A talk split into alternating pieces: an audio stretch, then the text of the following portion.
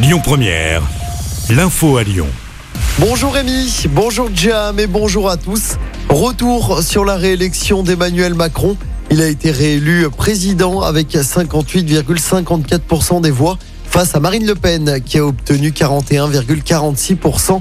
Localement, le président sortant est également arrivé en tête. Dans le département du Rhône, il a obtenu 68,6% des suffrages contre 31,34% pour Marine Le Pen.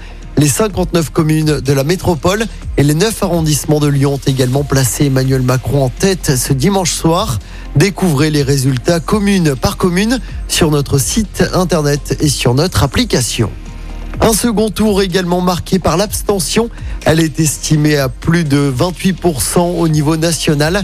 Jamais une abstention aussi forte n'avait été enregistrée lors d'un second tour d'une présidentielle, à l'exception du record de 1969. Désormais, les candidats se tournent vers les élections législatives.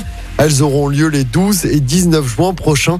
Le maire de Lyon, Grégory Doucet, et le président de la métropole, Bruno Bernard, veulent une union de la gauche pour imposer une cohabitation. À Lyon, des tensions hier soir à l'issue du résultat. 200 à 300 membres de l'ultra-gauche se sont rassemblés place Colbert. La mairie du 4e arrondissement a notamment été avisée par des tirs de mortier.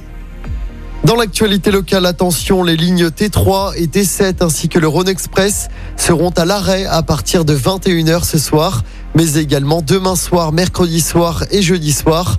En cause des travaux de maintenance, des bus relais seront mis en place. On vous a mis le détail complet sur notre application. Dans le reste de l'actualité locale, ce soulagement dans le département du Rhône, l'adolescent d'ample pluie qui avait disparu depuis vendredi a été retrouvé sain et sauf à Givors hier matin. Un appel à témoins avait été lancé pour tenter de le retrouver. D'importants moyens avaient été mobilisés, notamment un hélicoptère. En football, les filles de l'OL prennent une option pour une qualification en finale de la Ligue des Champions en demi-finale aller hier. Elles ont battu le PSG 3-2 au Groupama Stadium. 22 000 spectateurs étaient présents au stade. Le match retour est prévu ce samedi. Et puis chez les garçons, l'OL reste à la huitième place du classement. Les Lyonnais sont à 5 points de la cinquième place à l'issue de la 34e journée de Ligue 1. L'OL qui se déplacera dimanche soir sur la pelouse du Vélodrome pour y affronter l'Olympique de Marseille. Marseille est toujours deuxième de ce classement.